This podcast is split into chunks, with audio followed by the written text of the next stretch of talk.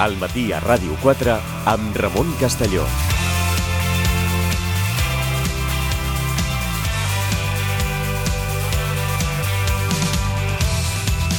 Continuem al matí a Ràdio 4, quan són les 10 i 6 minuts. Avui dediquem l'entrevista a l'estudi d'actualitat a parlar del sector immobiliari. Ho farem conversant amb el president del Saló Barcelona Meeting Point, que tot just ha tancat una nova edició.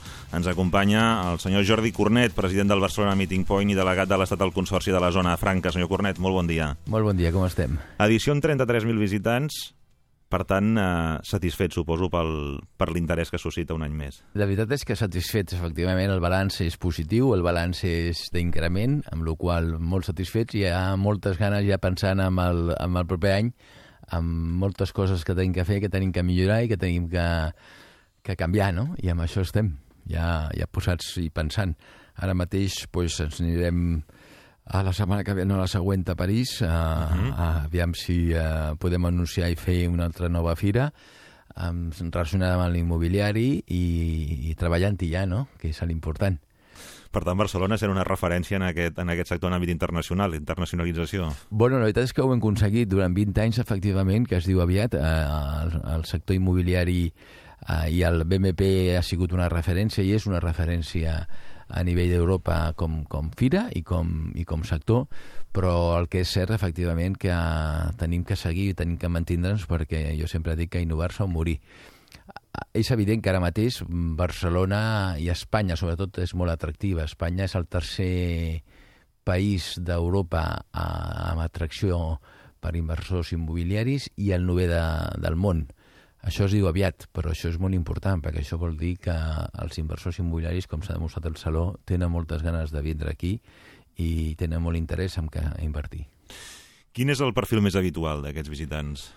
O en tenim diversos? Bueno, ja aquest saló està centrat molt més en dos grans línies. La línia professional, que és el que fa que sigui un saló molt complet, no? La línia professional, amb el que parlem d'uns 90 ponents eh, eh, que ha sigut un panell molt, molt, molt important i, i, i gran, eh, i, i dos eh, inversors o fons d'inversió que venen a buscar eh, inversions de tot tipus a nivell immobiliaris que, de gran nivell i a la vegada també inversions a nivell petit. I després un segon gran nivell, que és a part del professional, ja seria el local o el, de, el petit eh, consumidor, que ja pot ser per comprar pisos d'inversió, comprar pisos de, de consum, ja sigui de lloguer o de, o de vivenda per inversió. És un dels objectius, no suposo, del Meeting Point, en tractar tots aquests perfils, des de les grans inversions internacionals al consumidor que vol eh, doncs, llogar un pis o comprar un pis. És evident, és evident la, la necessitat que tenim a dia d'avui amb el segle XXI i amb la globalització és donar un servei complet a tot el que és l'escala d'un sector com és l'immobiliari i aquí passa per, per captar els grans fons d'inversió mundial i perquè, a més, aquests fons d'inversió són els que generen la riquesa a nivell d'inversions immobiliàries a Espanya, però també a nivell mundial i per altre costat és evident que també a copsar no? l'espirit i, el, i el nivell de, dels consumidors eh, locals. Avui la veritat és que aquest fons, eh, aquest, perdó, aquests mm, fira era molt maca, no? El dissabte i el diumenge, quan jo passejava eh, tot aquest cap de setmana que ha anat molt bé perquè que camines moltíssim, no? I al final acabes esgotat, però eh, aquest any ha sigut l'any que hem començat a tornar a veure carritos, no? Eh, cotxe, cotxets. I això vol dir que les famílies tornen a tindre confiança i tornen a, a mirar de comprar un pis.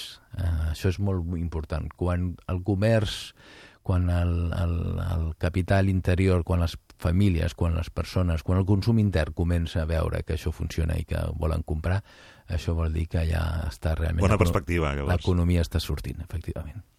Um, quin és l'atractiu que, té, que té Barcelona, en aquest cas, pels inversors internacionals a nivell de sector immobiliari?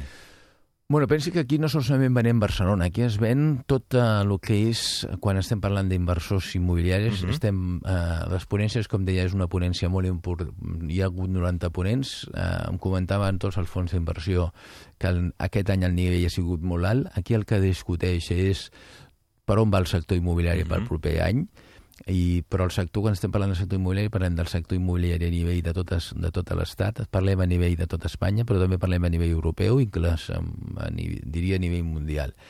Uh, avui hem estat parlant, aquests dos o tres dies s'està parlant del tema de, de, de diguéssim, els mercats eh, emergents a nivell d'Espanya. Estem parlant de que ara mateix torna a créixer molt les dues ciutats molt importants uh -huh. que ja comencen a pujar de preu d'una forma que es veu molt competitiva, com són Barcelona i Madrid, però també hi ha un mercat molt important, que és tot el que seria la costa, uh -huh. diguéssim, de la part de baix de, de seria València, tota uh -huh. la zona d'allà, perquè aquí el que hi ha és una demanda molt important d'inversors estrangers.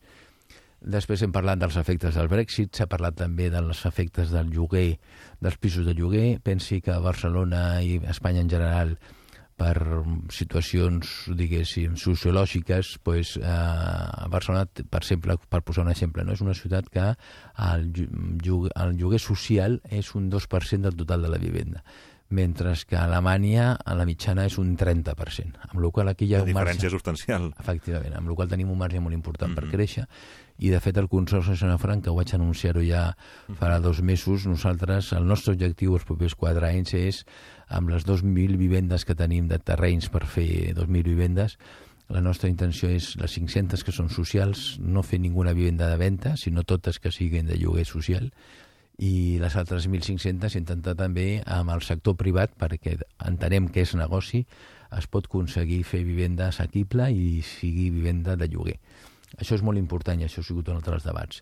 I després un tercer debat és tot el tema del nou sector que està entrant i els nous usos de, del, diguéssim, del sector immobiliari, com és tot el tema de rehabilitació, tot el tema de, de, dels nous usos i costums de, les, del, bueno, de la gent que està entrant al mercat, no? del, de la generació que, jove, que entenen que el pis no, és una, no es veu com un patrimoni, sinó es veu com un ús consum, i entenen que efectivament per la seva mobilitat laboral pues, ja no el compren com propietat sinó com lloguer. I també els equipaments per gent gran assistida, que això fa que sigui també un mercat a, a créixer molt important, però també té que ser un preus molt competitius. Jo crec que la tasca del BMP, que és la que jo vull fer com president mm -hmm. aquest any, ho hem fet ja perquè hem entrat a un nivell, intentar ficar ja una cunya social molt important, però cada any ho farem més. És això, no? És intentar que el sector immobiliari eh, debati molt sobre com aconseguir efectivament que sigui un sector important com és el motor econòmic més important a nivell de, de l'economia espanyola, del PIB, però a la vegada també comença a ser ja un sector eh, amb un aire social molt important. I això és el que debatirem cada BMP i treballarem perquè el sector fos així. Una de les coses que s'ha parlat també en relació al sector és la interacció amb un altre sector com és el, el turisme i com això pot haver repercutit o no en el preu de, de determinats lloguers per l'ús que es destinen a alguns habitatges a la ciutat de, de Barcelona perquè hi ha una forta demanda doncs, també al marge de, de l'hotelera doncs, de, dels apartaments eh, turístics que s'han denominat. Eh, dos sectors que també a vegades se'ls criminalitza, diguéssim, però que aquesta interacció finalment és, és tant com s'ha dit, té una conseqüència, que un augment de preus al turisme sobre l'habitatge a Barcelona. Sí, aviam, efectivament, al segle XXI, si algú té és que eh, amb, amb les noves tecnologies i amb la transparència fa que tot sigui molt interactiu i efectivament tot afecti ràpidament a, a, el que passa. A, al segle XV o al segle XIX, pues, el que passava a un lloc del món eh, arribava a l'altre lloc del món al cap de molt, molts anys. Ara, qualsevol cosa que passi a l'altre punt del món, amb les noves tecnologies se sap al cap de dos segons, dos minuts, i afecta les bosses, afecta l'economia, afecta tot, i això és una realitat. I qui no vegi aquesta realitat eh, està obsolet i això és una realitat. I efectivament, ara mateix el tema del lloguer dels pisos de turisme és un dels temes que ha afectat, òbviament, el preu de lloguer, uh -huh. perquè està incrementant la, la demanda i això uh -huh. fa que si l'oferta és la mateixa, a partir d'aquí puja el preu bueno, això és un dels temes que s'ha visualitzat al BMP, per això també serveixen les feres, sobretot mm. els fòrums, per discutir aquests temes, i per això també serveixen els ponents, i amb aquesta línia doncs, tenim que treballar amb, amb aquests temes. Per això és tan important que les administracions eh, les decisions que prenguin i prenem no les prenem en funció de les ideologies solament o dels criteris a priori, sinó sobre les bases de dades que tinguem del que està passant al món. De la realitat que de arriba. la realitat que arriba. No? Uh, jo sempre dic moltes vegades i cada dia ho tinc més clar que aquí no estem per, uh, per aplicar els nostres criteris, sinó per, uh, per ajudar a servir els demés, però amb les realitats que passen perquè la gent no sigui tan perjudicada. Uh -huh. Um, també hi ha el, em comentava de passar el tema del, del Brexit uh, en aquestes uh, xerrades, en aquestes ponències. Uh, S'ha notat realment, es comença a notar efectes en què doncs, faciliti la inversió?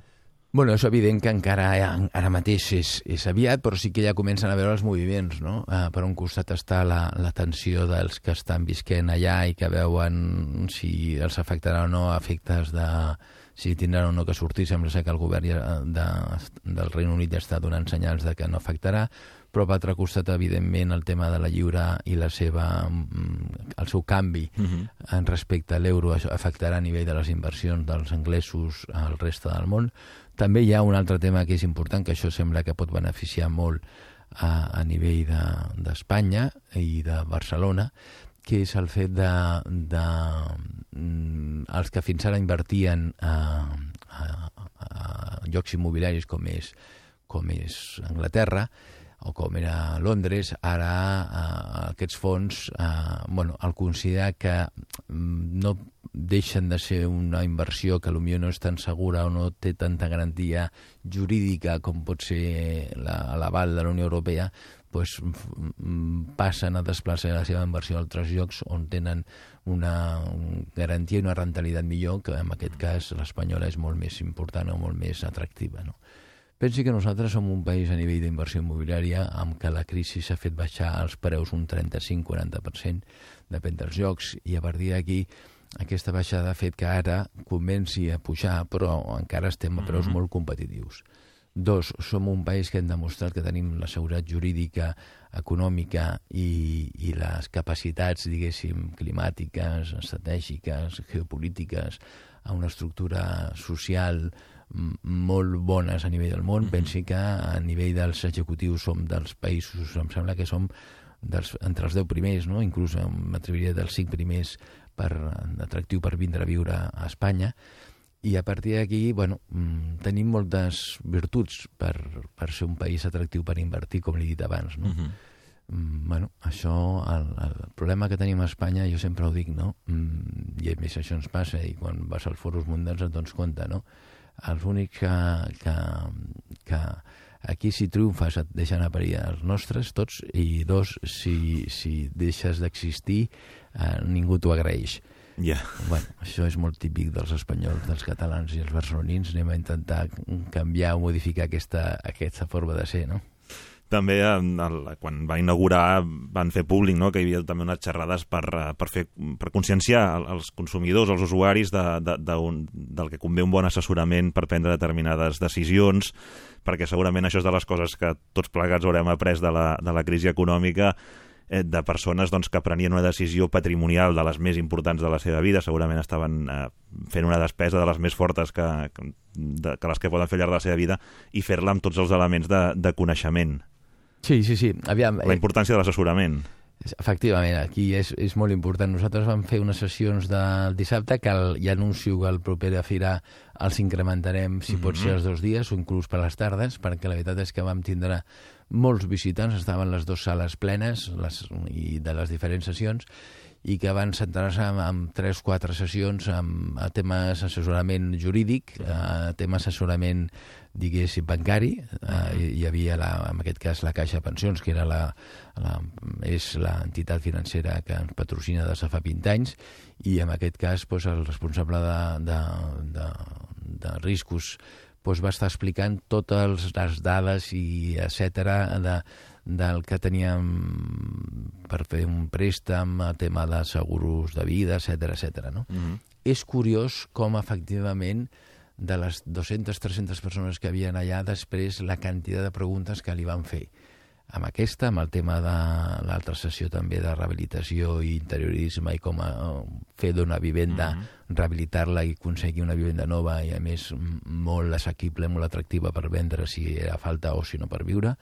L'altre que era el que dèiem, no? tots els temes que això era un notari tot el tema d'assessorament jurídic i problemes de contractes, registres mercantils, a nivell d'abogats, etc i, I a mi el que em va sobtar no és això, no? La quantitat de preguntes que la gent feia. I això et demostra, efectivament, que, que és molt necessari aquest assessorament i que és molt necessari. Moltes vegades anem a fer les coses i necessites molt assessorament.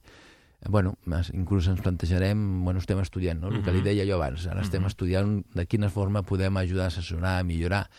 Crec que la nostra obligació com, com fira, però també com a empresa pública que som, pues, és ajudar a donar un servei públic i anem a mirar de quina forma podem pues, treballar més perquè això no solament sigui flor d'un dia d'una fira, uh -huh. no? sinó de nivell de, amb, el sector, amb el sector, amb aquest clas immobiliari, que no és públic, és un sector immobiliari -huh. privat, podem, amb els APIs, amb els promotors immobiliaris, pues, treballar-hi també per donar més tranquil·litat al, al consumidor final.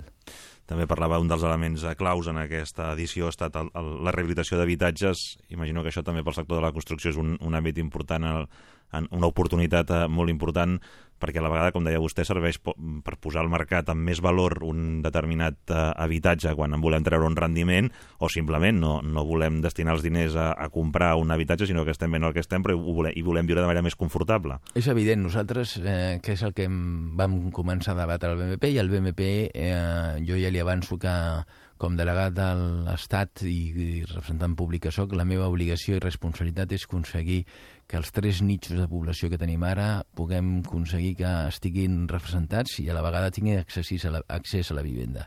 Per un costat tenim el que són les persones que ara mateix tenen accés a poder comprar una vivenda mm. nova, per l'altre costat hi ha les persones que poden comprar una vivenda però per la seva capacitat d'adquisició té que ser una vivenda molt més competitiva, llavors ja estaríem parlant d'això, no? Mm. de vivendes de rehabilitació mm. o vivendes de segona mà, i amb aquesta línia, efectivament, això estàs parlant de vivendes que són un preu molt més competitiu perquè el cost del sol és molt més baix, és una rehabilitació, mm -hmm. estem parlant de vivendes d'equipaments, com deia abans, eh, dotacionals per joves o per gent gran, de que són 5 anys, etc. O estàs parlant també no, de, no és una venda, sinó en aquest cas una concessió administrativa 5 anys, etc. Però és un altre tema que ara, mm. òbviament, per mm. temps no puc explicar més. I després hi hauria el tercer tema que també és fundamental, que és el del lloguer. Mm -hmm. Tenim que la nostra obligació és intentar, i és el que estarem fent, amb el BMPP, conscienciar el sector de té, i amb l'Ajuntament de Barcelona ho tenim també molt, molt, molt està amb nosaltres, amb, amb el Consorci, ho tenen molt clar, però també tenim que intentar la Generalitat treballar en aquesta línia, de que tenim que ajudar que el sector privat, l'immobiliari, sigui conscient de que és negoci fer pisos de lloguer, que és un negoci rentable, encara que és un negoci més, diguéssim, no, no tan amb uns números tan importants, però que sí és lo suficientment rentable com per invertir-hi. S'amortitza més temps, però... Això mateix, mm -hmm. però que a la vegada és un servei social que es dona i que és, un, és una necessitat vital per la societat perquè hi ha una, hi ha una part poblacional que per els seus usos socials o per la seva rentabilitat, o sigui, per la seva capacitat econòmica, doncs és molt més important i no tenen accés a una vivenda de compra, però sí una vivenda de lloguer. Aquestes són les tres obligacions que eh, ja em comprometo com delegat del govern d'Espanya, però a la vegada com BMP, a fer amb aquesta línia d'un aire, gaire social per intentar que el sector immobiliari eh, segueixi. I després hi ha una quarta molt sí. important que em fumar una bronca bestial, que la veritat és que jo, sí que és cert que jo estic fent una inversió immobiliària, però bueno, això ja, eh, eh, això ja és un tema més transversal, no? que és el fet de que les dones en aquest sector no estiguin representades. Efectivament, és un, és un sector que per si mateix hi ha una representació molt minsa per, per aquest sector, i bueno, anem a veure com aconsegueixo que, que hi hagi més representació i amb això treballaré encara que ja insisteixo que no, en fi, els, els polítics podem arreglar les coses, però tot, tot eh, i en poc temps ho intentarem. En tot cas, l'aposta per revertir realitats com això, com l'accés al lloguer i que sigui una opció real a, a Barcelona i assequible per qui, per qui ho necessiti, eh, és bàsic la complicitat público-privada que el propi és sector privat. És fonamental. Jo sempre dic, i és veritat, que els, els moments de la bombolla immobiliària han acabat, els moments dels grans diguéssim, pelotazos acabat i a partir d'aquí ara ja anem a unes economies de creixement estables, però a la vegada amb, amb més seguretat. I a partir d'aquí, bueno, pues el sector ho té clar, el sector ha pres, tenim un sector immobiliari que arrel de la crisi eh, és molt més econòmic, molt més competitiu, molt més petit, molt més del segle XXI, amb tot el que els avantatges que això comporta i tots hem après d'aquesta crisi i a partir d'aquí eh, mai serà com abans. Però també és veritat que tenim que eh, créixer sent conscients de com podem fer que aquest creixement sigui molt millor, molt més sostenible i canviant aquest creixement perquè arribi a totes les capes socials. I això és la, el compromís que jo crec i a més li puc garantir perquè ho he estat parlant amb molts promotors immobiliaris, ells són conscients de que això té que ser així, perquè al final genera riquesa per tothom. I per ells mateixos també, eh? Una última és en relació al sector, al sector bancari, un sector que arran de la crisi va, va entrar-hi per al final eh, disposar de tot un estoc de pisos que doncs, els hi calia donar-hi donar, sortida, però també havien estat determinants i són determinants en, en, la, en la mesura que concedeixen crèdit o, o les hipoteques per tal d'accedir. El sector bancari ja forma part d'aquest sector immobiliari, es, es quedarà? No. El sector bancari ho té claríssim. El sector bancari, el seu negoci és fer de banc, és demanar és mm, fer un préstec i cobrar del préstec i d'altres serveis uh mhm. -huh. eh, que són transversals amb el que és eh, eh, ajudar les famílies a finançar-se. I amb això sí que és veritat que finançar qualsevol altre tipus de serveis, no mm. solament de vivenda, sinó qualsevol altre tipus. És veritat que el sector bancari ha ha, fet una gestió que, que, que ha sigut cap dalt, que ha sigut menjar-se, entre cometes, tots els pisos de les quebres de les immobiliàries que en el seu moment amb la crisi immobiliària va generar. Però és el que explicava l'altre dia també en un fòrum i es va parlar, no? Un dels motius per als que la bombolla immobiliària, amb un dels, per un tema, després per altres temes pot passar, però un dels motius per al que la bombolla immobiliària no es donarà aquesta vegada, entre altres coses, és perquè la majoria dels terrenys bons o dels terrenys que hi ha actualment està al sector dels bancs. I els bancs el que no volen i ni faran pels controls que hi ha i per la seva capacitat a nivell balanços és especular sobre aquests terrenys. Els bancs el que volen és treure aquests terrenys, treure'ls del mig. Uh mhm. -huh. I això és donant-los als promotors immobiliaris i quan abans millor. El que és cert que eh, bueno, estan buscant efectivament promotors immobiliaris perquè es quedin aquests terrenys, inclús si són de lloguer o amb això fan una obra social, doncs llavors dintre de la seva corporatiu social eh, els queda perfecte. Però ells el que no volen fer és ficar-se amb el negoci immobiliari, perquè el seu negoci és un altre. A partir d'aquí, avantatges, doncs aquesta que li dic, no? no ajudaran a fer una altra bombolla immobiliària, però també és cert que això s'ho volen treure de sobre eh, amb la mesura que puguin fer-ho millor i a partir d'aquí és on entren els operadors immobiliaris, que tenen, tenim que ser o tenen que ser lo suficientment intel·ligents i, i rentables com per eh, bueno, fer aquestes operacions mentre que el mercat les assumeixi. A dia d'avui, el mercat del que està assumint són preus de lloguer. El que està ara mateix és pisos de lloguer. Doncs pues anem a treballar amb això, no? I és rentable, a més, i és negoci.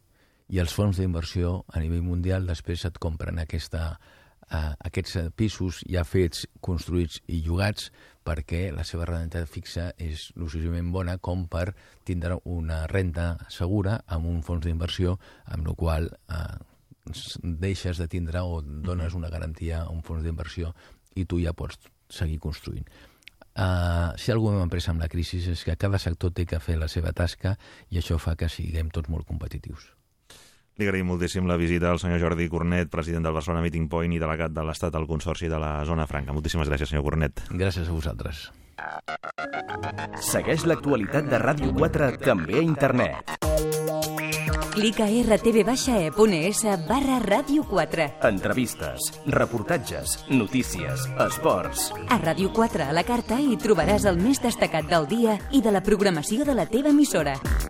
Clica rtv-e.es barra Ràdio 4. Ràdio 4 també a internet. La primera en català.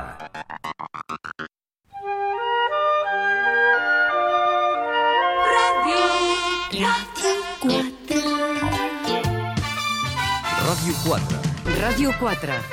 Ràdio 4. Ràdio 4.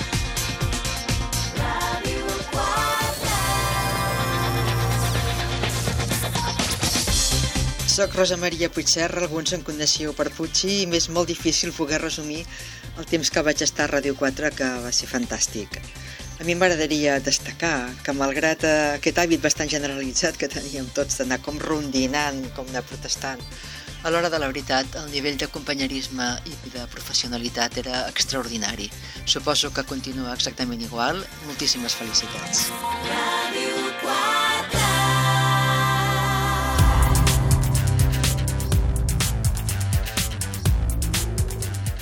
A aquesta hora de dimarts a divendres, uh, Olga Ruiz, que ens avança els continguts del que passarà a Metròpoli després de les notícies de les 12. Olga, què tal? Bon dia de nou.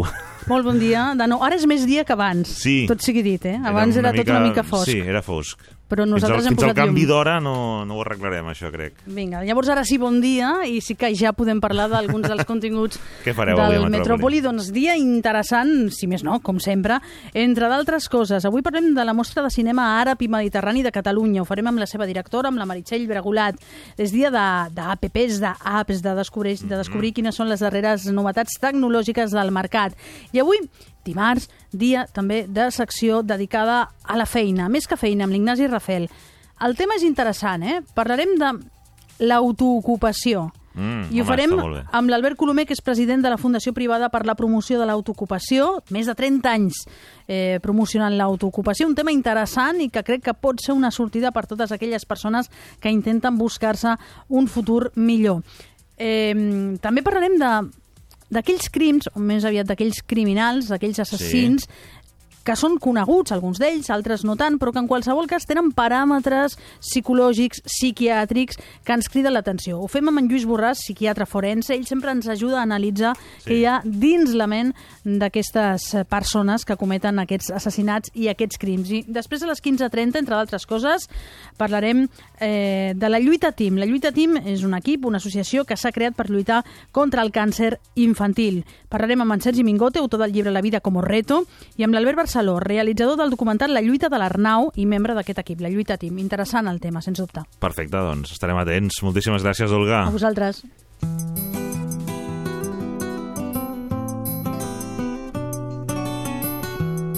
La cultura ens fa lliures. Respira la llibertat cultural amb Wonderland. Dissabte i diumenge, de 3 a 4 de la tarda, Wonderland, a Ràdio 4, amb Rosa Gil.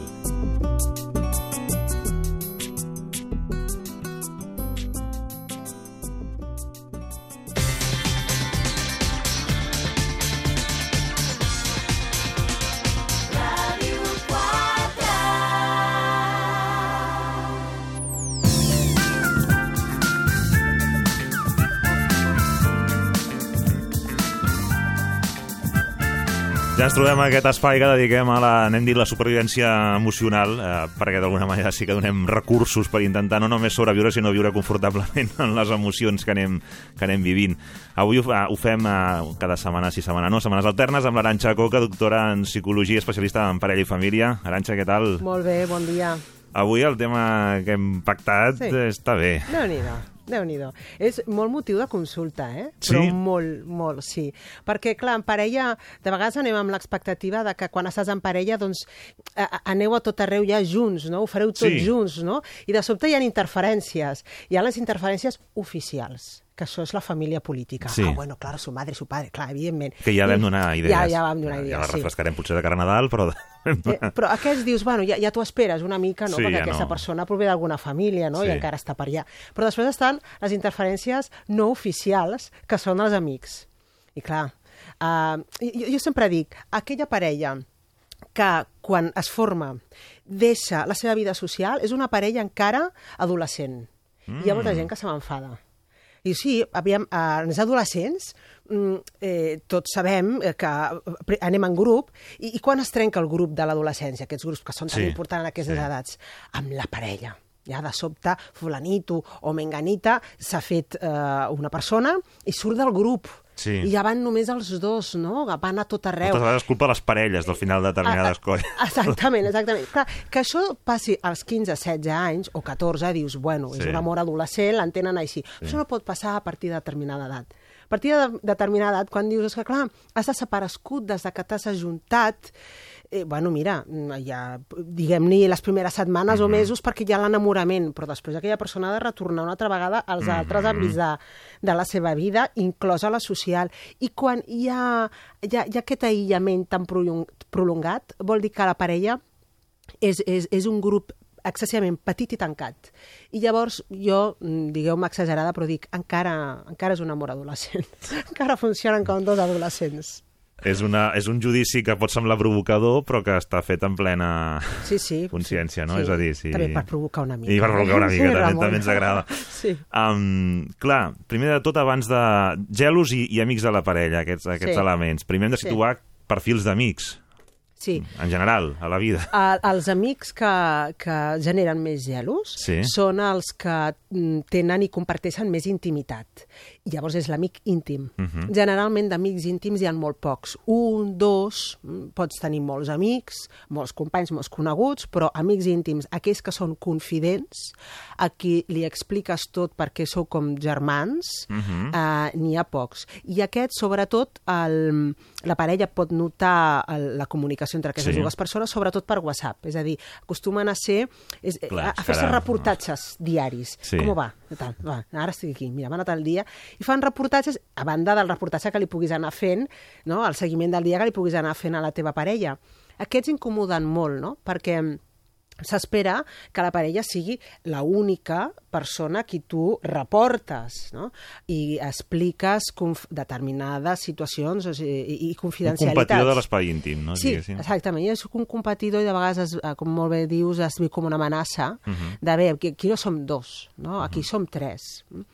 Pot haver espai per a, aquestes, a aquests amics íntims? I tant, i tant que sí. Ara, el problema no és que hi siguin, el problema és que al ser-hi tu desplacis a un espai excessivament petit mm, a la parella, uh, fins al punt de que expliquis només coses al, al teu confident, um, i no només parlo de sentiments, sinó de situacions, i la parella se n'assabenti pel teu amic.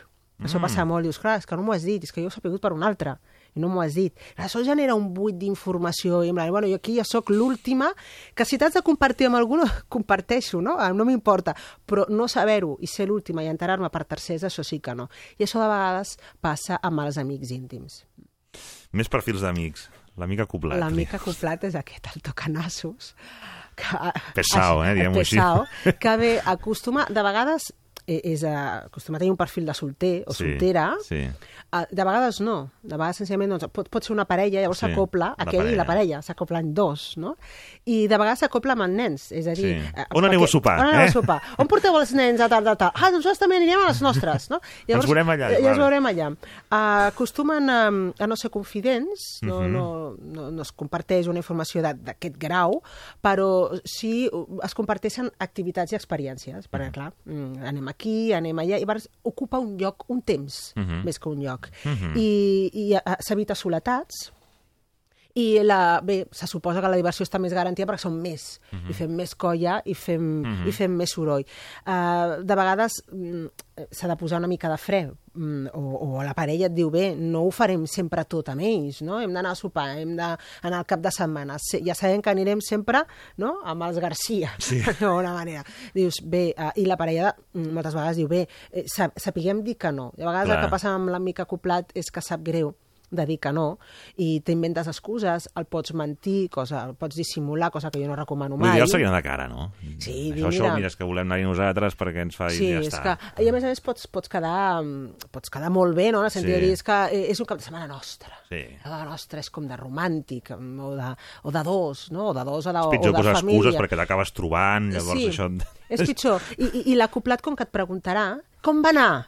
I dius, bueno, llavors, ah, explica-li... I per mentir s'ha de tenir memòria, també, I per mentir s'ha de tenir memòria. Llavors, dius, no el lis, i li dius, mira, aquest cap de setmana no pots venir perquè és un cap de setmana de dos, Sí. o, o de família, o, o tancat, però ja en trobarem d'altres. Ja està, ha de poder aprendre aquest amic també. Els falsos amics, els interessats. Són aquells que mm, casualment sempre apareixen en una circumstància X, no? O perquè s'ha de fer un viatge, o perquè s'ha assabentat d'algú i llavors també li interessa, o perquè és cotilla. Mm -hmm. Llavors diu, escolta, mira, no sé res d'aquesta persona i mm, justament he canviat de feina, pam, em truca. Eh, com va la vida? Home. I dius, com va la vida? Tu ja t'han dit que he canviat de Estàs a feina. la ràdio ara, no? Ja, estàs a la ràdio, no? I dius, mira, ostres, tu com circula Com fa la... que no parlàvem? Sis anys, sis eh? anys, sí. Dius, Molt bé, Ramon, ja veig que d'aquests... No, perquè això a les xarxes ara hi ha molta gent que té accés i que potser no es comunica habitualment. És veritat. I quan veu aquí alguna nota important, no?, al Facebook o alguna pam, llavors ja... Sí, no passa res, eh? és a dir, tothom pot aprofitar contactes, Sí. però com a mínim no, no falsejar-ho en forma d'amistat. Sí, diguéssim. exacte. Es diuen falsos amics justament per això, perquè sembla excessivament interessant. Interessat. Per què no està allà? Generalment perquè hi ha algun tipus de compromís amb aquesta persona, un compromís emocional que acostuma a ser a que uh, és un conegut de fa molt temps, o és un conegut de la infància. Llavors, bueno, és. Bueno, en cert moment em va ajudar amb no sé què, o em Eh, va em va escoltar... ajudar... fa Com... Sí, uh, o, veus que tots tenim... És que Deutes és- pendents d'aquests emocionals. Exactament, tenim aquell deute, no? I el deute de la infància també. Sí. Uh, són dels pocs que encara conservo Sí. de quan anava al parvulari. Bueno, doncs, bueno, mira, tant tant ja saps que eh, tra traurà el nas i toca. Ai, Um, l'últim, aquest m'agrada molt. Uh, sí, el figura. No, ah, el figura és abans, sí, després el, de l'altre. Sí. El, bueno, i el, sí, el, Sí. Figura, el figura i el que Anem té figura problemes. primer. El figura és el, el que el necessites per passar-t'ho bé. sí. Moltes vegades la parella diu, és que, clar, si no està a la festa, dius, sembla que no t'ho sàpigues passar bé. Bueno, mm, també és una persona que acostuma a ser de fa molt temps, no? Mhm. I per tant, ja és, un, eh, és una persona que has compartit moltes batalletes i, Mhm. molt, i moltes aventures i, i és el que, el que porta la part fins i tot ell- ells mateixos o elles Mm. mateixes ho diuen, eh? la part més friqui no? De- d'aquella trobada uh, o d'aquell sopar o d'aquella festa. Acostuma a ser molt criatura, mm, acostuma a tenir aquesta personalitat més immadura per això són, són més juganers. Um, no és un amic que hi compartiries confidències, bàsicament perquè també, com a persona immadura, acostumen a ser molt bocafes, no? Ja, són bocas, sí. Després, depèn del que li diguis, ja és la manera de garantitzar que ho sàpiga tothom, no? Uh, però, mm, bé, és, és bona gent, és bona gent, tu passes bé, acostumen a ser sanots... Sí. Um, Bé, la, la, la diversió està garantida i dius, eh, és, eh, vull fer un break i sortir amb els amics, convida'l. Convida'l, aquell, Eh, és, funcionarà. aquell se- segur que funcionarà. De vegades la parella pot tenir una mica de vergonya aliena. Sí. Què fas amb aquesta persona? Que no, no, no diu per tu, Ah, no? que ha vin- ha vingut, Dius, eh? sí, ha, sí, és que ja està, està donant, és el nota, ja està, està cridant l'atenció, Sí. està, incomoda una mica i no se n'adonen que justament de vegades hi ha persones que necessiten tenir el seu alter ego oposat, Mhm. justament per contrastar en la seva personalitat i el que no aporten ells o voldrien aportar però no saben fer-ho, ho aporta un amic. Llavors, és, eh, funciona una mena d'equilibri, no? um, I és, és una bona activitat de- d'obrir la ment a la diversitat. Val. Jo, jo sempre dic, digue-li a la teva parella que aquí hem de ser flexibles i a la vida a, a, hi han de cabre molts tipus de persones, no? I si a sobre tenim bon rotllo, doncs millor, Millor. que ho celebri, que ho celebri per tu. I aquest últim que et deia, sí. El que sempre té problemes, no? Per què mantenim amics que tenen problemes i que sembla que sempre ens truquen perquè els hi ha passat alguna cosa, no? O perquè tu ets una gran quan persona... estan bé no truquen, eh? No truquen. No, I llavors dic, ja no truca. Li deu anar bé. Però llavors, quan truca, dius, ja està. Ja alguna està, ja cosa ha passat. el alguna cosa ha passat. Però el mantenim. Sí. És a dir, sempre, sempre acabem contestant bé, ja, ja sap aquella altra persona que, que nosaltres uh, som bones persones, que tenim un, un sentit de, de, de voler ajudar i, i de commoure'ns, uh, que al final acabarem donant-li el consell. De vegades ens agrada, tenim el nostre petit ego i ens agrada que ens demanin consell, no? Uh, i, i sobretot quan són consells molt determinats a, a àrees, no? Escolta, tu, com sé que ets un expert en tal, doncs per això t'ho pregunto, no? Um, um, I llavors, bé, estem allà sol·lícits per donar... És una, és una manera de crear un vincle, però clar, no s'ha d'enfortir massa aquest tipus de vincles perquè són vincles de dependència. I el millor que podem fer per un amic és ajudar-lo a ser autònom. I a donar-li més que el peix la canya, no? Um, I a dir-li que s'atreveixi, que perdi la por. Però no deixem de Són gent més que volen la descàrrega que no que tu Sí. que no et fan cas, tampoc. O sigui, és De vegades és veritat. Si m'ha tingut una hora al telèfon, Ja et vaig dir. no he que- dit res, no? ja, ja no sé per què quedes. Ja estàs, ja estàs, Has intentat quedes- explicar tu alguna cosa i tampoc has vist que li importés gaire, no, o sigui... No, i, i si ho fas, dius, a mi també, no? Sí, sí, però a mi més, Ja, perquè- però a mi més, exacte. Uh, bé, doncs, uh, al final serveix una mica això, per descàrrega, per uh, ocupar un temps, i de vegades les amistats no només és eh, intercanviar contingut, Mhm. és ocupar també un temps i un lloc determinat i, i fer més lleugera de vegades espais de soledat, que d'estar sols de vegades no en sabem en Mm. massa, i sobretot amb aquest últim hem d'anar en compte amb, amb, amb les dependències i sobretot amb, amb els roba-energies. No? Ja. Hi ha amics que roben energies que dius hauria de, de, venir content, tranquil, perquè Sí. m'he desfogat amb els amics i vinc esgotat, m'ha esgotat aquesta persona. No? Estic cansat. Doncs bé, doncs, Mm. aquesta persona a dosis, eh, de tant en tant, perquè, clar, roben pila, no? Sí, sí. I per carregar la pila, si el veus cada dia o cada setmana, pot ser realment esgotador. Anem als recursos, ara que dèiem abans, no? eh, quan, pel tema dels gelos dels amics de la Sí. parella. Anem a la persona que té els amics, Sí. per intentar que aquests gelos no vagin a Sí, més o exactament. estigui una mica allò... Una, Sí. una situació assumi- assumible, diguéssim. Pregunta típica, Sí. sí. des que es va crear el Facebook. Sí. O sigui, va ser crear el Facebook Sí. sí. i la pregunta era s'ha de compartir el Facebook amb la parella? L'has de fer amic, amiga? Has de deixar que estigui al Facebook? Això encara, encara ho pregunten. Encara ho no? pregunten, Sí, sí. sí. Jo sempre recomano que sí. Home, Facebook sí. Sí, sí, a Facebook sí. Bueno, ah, ups, ah, No. que ho pregunten vol dir que hi ha Però si gent la dubta, família eh? política a vegades i Que- que hi de la feina eh? i tot. Um, Hi ha gent que té... Sí. Eh, bé, és que clar, si no, no, no em sento lliure per parlar, no em sento lliure per fer alguns comentaris amb els amics, t'ofendràs, no puc posar Que alguna Facebook foto... es barreja en totes les etapes de la vida, en certa manera. Sí, i, i tothom. I tothom, i, O antiga, tens- antigues relacions, Sí. que hagin acabat bé, no, clar, ja està allà tothom, i Allà llavors ja, és- suposo que hi ha gent que és això una- li fa un punt de...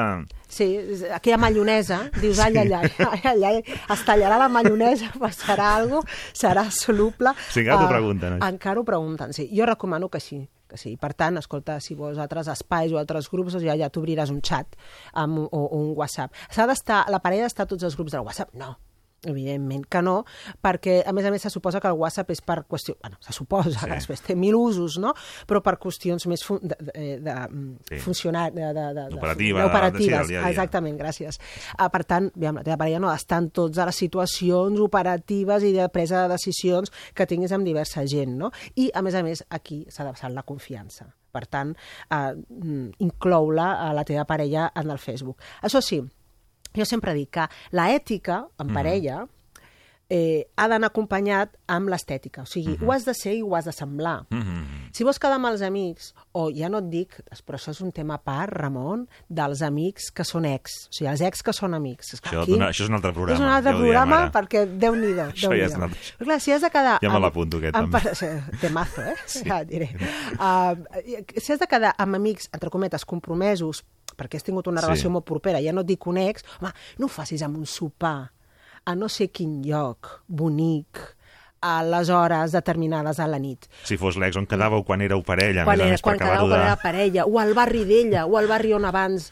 Clar, has de vigilar el com, Sí. eh, en psicologia, Sí. sí. sobretot en psicologia de les relacions, eh, és més important que el què.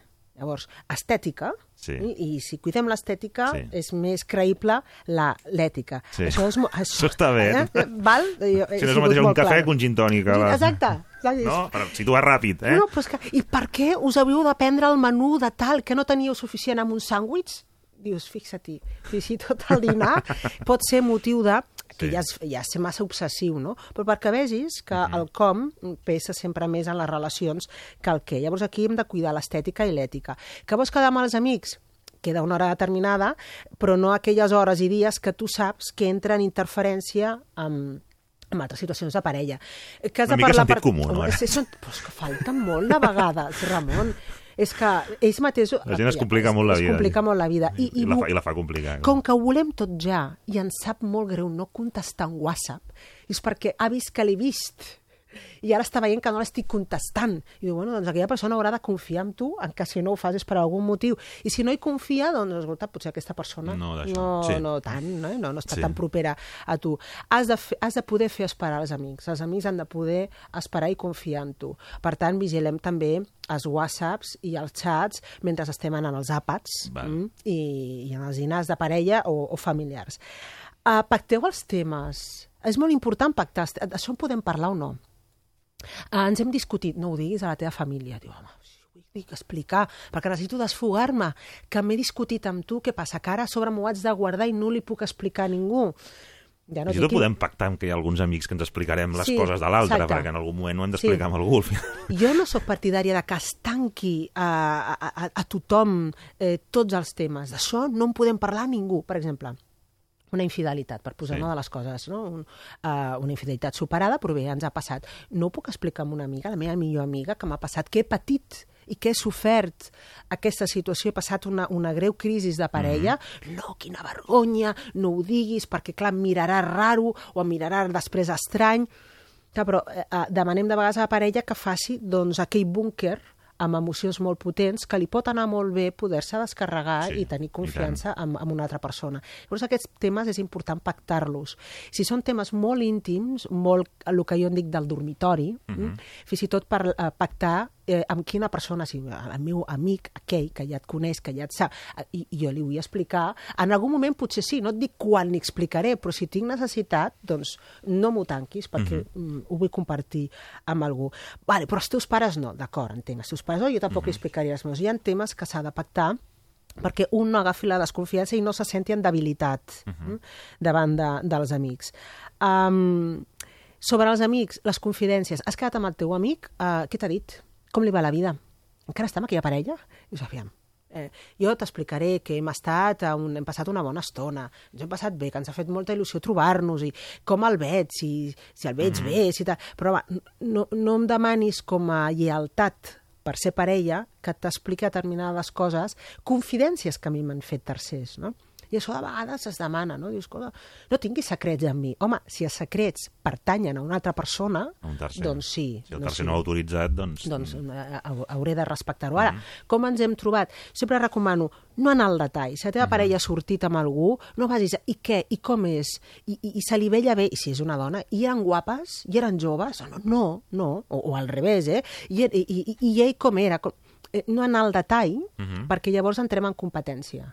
És aviam què et donen ells que no et doni jo, per què els prefereixes a ells que no haver preferit quedar-te amb mi avui o passar la tarda amb mi? No entrem en competència, ens hem d'alegrar de que la parella ha tingut un espai bonic, de, uh, de qualitat um, i de felicitat, tot i no estant amb tu, que a cap i a la fi és això. La teva parella pot ser feliç en molts moments sense tu. I en parella costa de vegades d'acceptar, no? I te n'has d'alegrar. Dius, bueno, me catxis la mar, m'hagués agradat que s'ho passés així de bé amb mi, Sí, però a mi només bé. el dia a dia, la rutina, no sé què, i aquí no, les, les, les cerveses que, que s'ho... Doncs llavors podeu parlar de tenir altres moments, però no ens Sí, hem sí, de però carregar no, els però no hem de altres culpar els altres, sí. evidentment. Uh, I una, una recomanació és el que deia, um, no deixes a la teva parella al marge d'informacions importants per, i que se n'enteri per tercers. O sigui, eh, eh, això dels ordres és que primer m'hauries d'haver dit a mi Uh -huh. i després d'haver-ho explicat als altres. Això de l'ordre, jo sóc massa partidària, perquè mm, ara què hem de dir? I sóc la primera?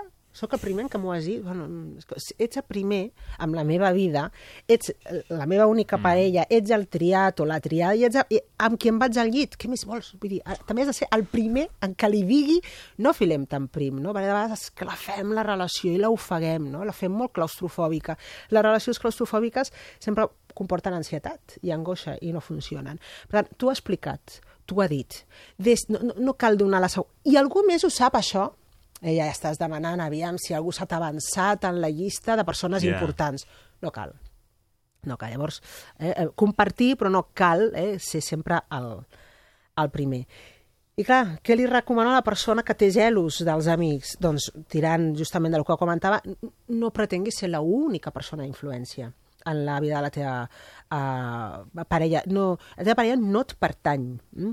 L'amor no vol dir obediència, no vol dir prioritat en tot, ni moltíssim menys. Uh, per tant, no facis de la relació un, un, un, un espai claustrofòbic. No, no preguntar al detall, mm?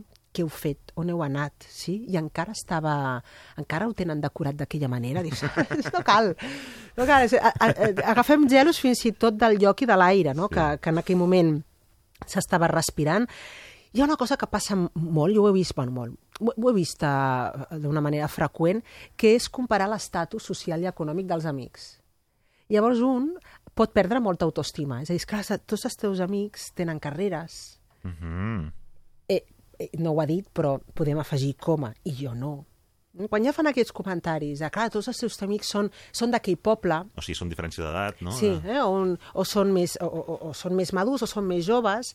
Per tant, jo, eh, sempre que hi ha un comentari d'aquest tipus, s'ha de posar coma.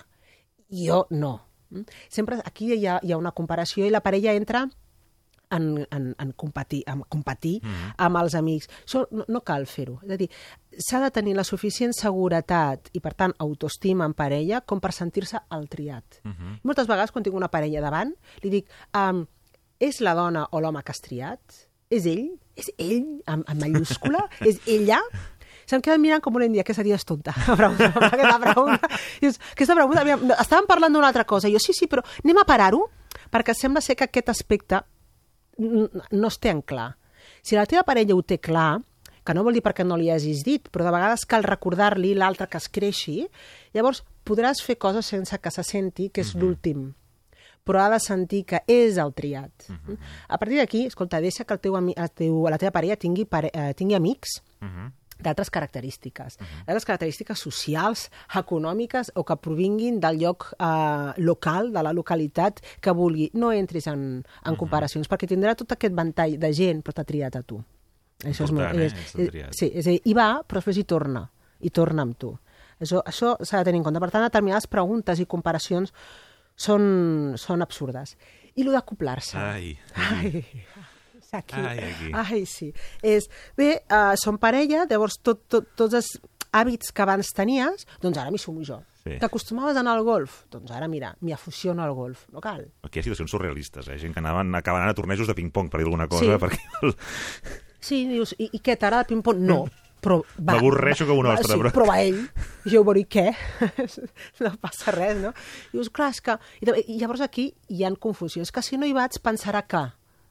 Jo, ah, ah, li has de demostrar d'aquesta manera que és important per tu. Doncs malament perquè llavors, si comença... a- Si és així, doncs el que et demanarà perquè li demostris uh, fidelitat i amor. O bé perquè toca, és a dir, sóc la seva parella i, per tant, jo has de ser-hi la primera, no? I la gent que em vegi, no? I que em respecti, que em senyali com a... Que em reconeguin l'estatus de- Exacte. Doncs fer un sopar, fer un dinar, i, i, i de tant en tant, de parelles, o no de parelles, i tu hi ets, però no cal que t'acoplis a les activitats que abans la teva parella ja feia de manera individual, o fins i tot les posteriors, perquè mira, s'ha creat un grup de futbol amb els de la feina, o s'ha creat un grup d'amigues de no sé què, de veure no sé quantos. Ah, no cal que hi vagi eh, eh, la parella. I quan dic que ni anar físicament ni virtualment, Mm. perquè és que... lo Ocupar l'espai. Ostres, lo d'anar... No hi i soc, anar, però- I anar reportant amb el telèfon... En teniu per molt. En teniu, sí, i les trucades, que els amics ja diuen, t'ha tornat a trucar, no? I dius, ja dius, no, no, dius, no, no, se t'acaba de trucar, que t'està passant llista de cap a on vas i si trigaràs molt a tornar o no. No, és a dir, aquests espais de llibertat, una parella, quan més feliç sigui, dintre d'uns límits pactats, evidentment, de fidelitat, um, com més feliç sigui, més llarga serà aquesta relació, perquè la comoditat entre vosaltres més estarà garantida. Um, no saltis cada vegada que. Sí, que, que, carai. que parli per telèfon. Sí. A què, a què truques? Ja, ja estàs, aquí és. Qui és aquesta vegada? És el Pep, és el Joan, és, fas el, el repàs de qui, qui és el que avui et necessita. És, és, Què estàs fent? Què estàs fent? No? És, que agafes molt el telèfon. No? Jo sóc molt fan d'una d'una frase que la tinc aquí anotada. L'he posat entre cometes Sí. perquè gairebé s'ha d'aprendre de memòria i dir-la així. Recitar-la d'aquesta manera. No tinc inconvenient a que tinguis amics, però pots dedicar-t'hi a ells més tard? Ara estàs amb mi? Una mica d'ordre, sisplau. És una qüestió de vegades d'ordre. És a dir, és deixar el missatge clar de que no tinc inconvenient a que tinguis amics. És més, me n'alegro. I que siguin bons Però amics. estem en un que... moment del nostre espai, no? Però ara som nosaltres. T'hi Sí. pots dedicar més tard? Um, només és una qüestió d'ordre. I llavors, a partir d'aquí, després truques, t'escrius, Sí, sí. el que vulguis, no? Però ara nosaltres, de vegades, voler donar cabuda a tothom en el mateix moment, això, això és molt difícil. Al final, ningú acaba content. Doncs Arantxa Coca, moltíssimes gràcies, res. perquè molts consells gestioneu bé lo dels amics Sí, sí i tenir-los. i tenir-los, tot que i parella, evidentment. No és incompatible ni molt menys. Per descomptat que no. Moltíssimes gràcies a Gràcies Coca, doctora en vosaltres. Psicologia, especialista en parella i família. Mig minut, arriben les notícies i just després reprenem el matí a Ràdio 4. Encara ens queda una hora de programa. Fins ara.